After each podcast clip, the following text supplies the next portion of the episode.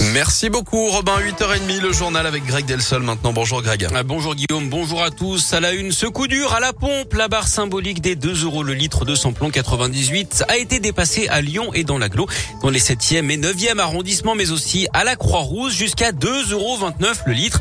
Et ce n'est certainement pas fini, hein. le cours du pétrole s'envole à cause de l'invasion de l'Ukraine par la Russie.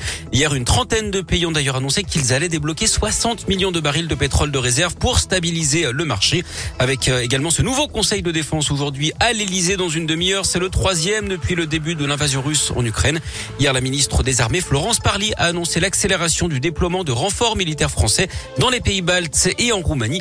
Sur le terrain, l'armée ukrainienne annonce ce matin l'arrivée de troupes russes à Kharkiv, la deuxième ville du pays. Des troupes qui auraient d'ailleurs attaqué un hôpital.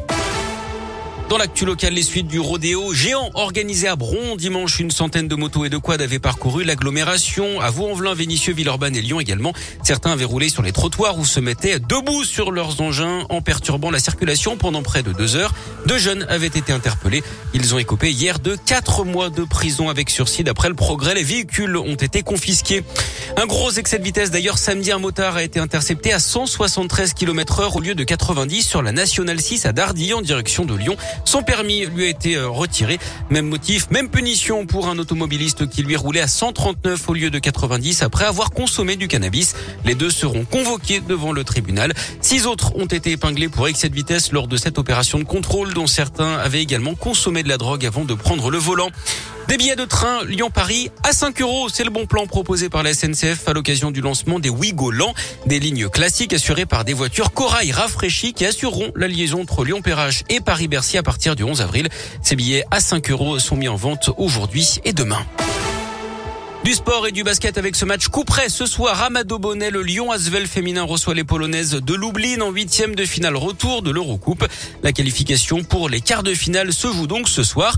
Au match aller la semaine dernière, les Lyon avaient arraché le match nul 66 partout grâce à un panier à trois points à la toute dernière minute.